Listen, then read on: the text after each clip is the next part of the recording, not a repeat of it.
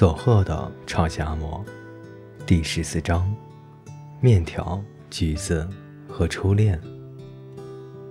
喏，老板弄错了，你帮我吃这碗好吗？那个女生把热腾腾的面条端给我。地点是学校附近的餐馆，那是附近一带学生聚集的地方。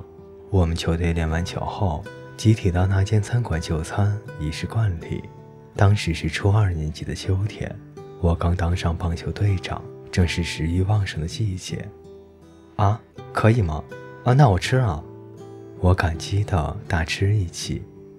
几天前天气开始变冷，那碗温热的面条一直暖到我的心坎里。何况端来那碗面条的是一个漂亮的女生，这个很像吉永小百合的清纯女生，是附近那所私立高中的篮球队员。我们城南中学的棒球队员都很爱慕比我们年长的他，背后叫他吉友，总是以看圣母玛利亚的崇拜眼神看着他。不止那次，以后每次见面时，那个吉友都会请我吃东西，而且他每次都会说：“老板弄错了，或是我点了这个，可是吃别的东西已经饱了，要不就是我肚子有点痛。”等让我无法拒绝的理由，请我帮他吃。队友都说吉永对我有意思，其实我总是没有钱。当大伙儿大口享受大碗面条加刨冰，或大碗面条加热牛奶时，我都只在一旁吃刨冰。大家认为对我有爱意的吉友一定是故意请我的。那时心里只有棒球的我，觉得被美丽的吉永爱慕当然很好呢。渐渐的。我开始有该回报什么给吉永的热切的心意，但是我连吃碗面的钱都没有，究竟该怎么办才好呢？我日思夜想，季节转入了冬天。那天我正烦恼着不能回报什么给他吗？走着走着，猛然跃入眼帘的是挂在弯弯树枝上的橘子。那栋大宅里种了好几棵结着硕大橘子的树。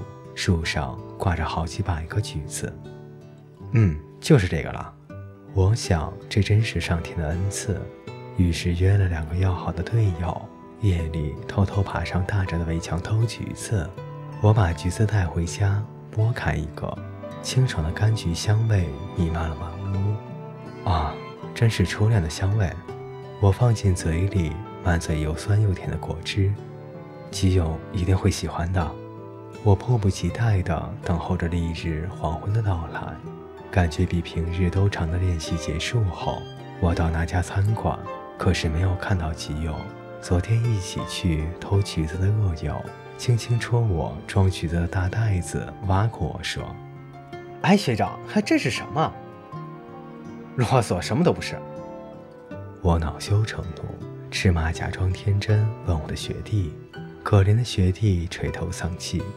时间慢慢过去，吉友，呃，今天不会来了吧？我照常在大口吃面的队友旁边，小口的喝着温热的牛奶，心想这些橘子该怎么办时，餐馆的门哗啦打开了，进来一群叽叽喳喳的女生，吉友他们的篮球队。我在队友的调笑声中，拎着那袋橘子走到了吉永的身边。哦，嗯，这不是什么好东西。啊，送给你。哎，是什么呀？我家院子里种的橘子。啊，谢谢，我最喜欢橘子了。啊，真的吗？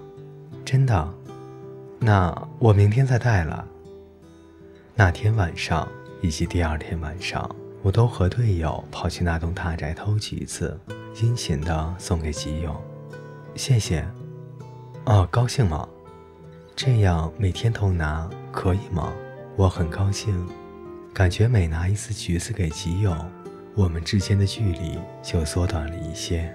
在那些队友成功的话，我们是你一辈子的恩人，死都不能忘记我们的威胁声中，我连续偷了四五天橘子。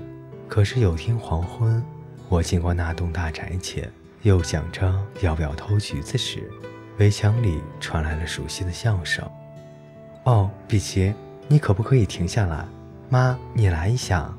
我爬上墙偷偷看，那在院子里和小白狗玩耍，向屋子里呼喊母亲的正是吉友。我那一幅像画一样的美丽景象告诉我，我的初恋结束了。我偷的是吉勇家的橘子，还殷勤地送给了他。吉勇知道吗？就算他不知道，我也没有脸见他了。后来，我利用队长的权威，把球队的聚会场所改到了别的餐馆。队友们却以不同的心思，将这件事情记了一辈子。各位听众朋友，今天的故事就为大家播讲到这里，我们下期再见。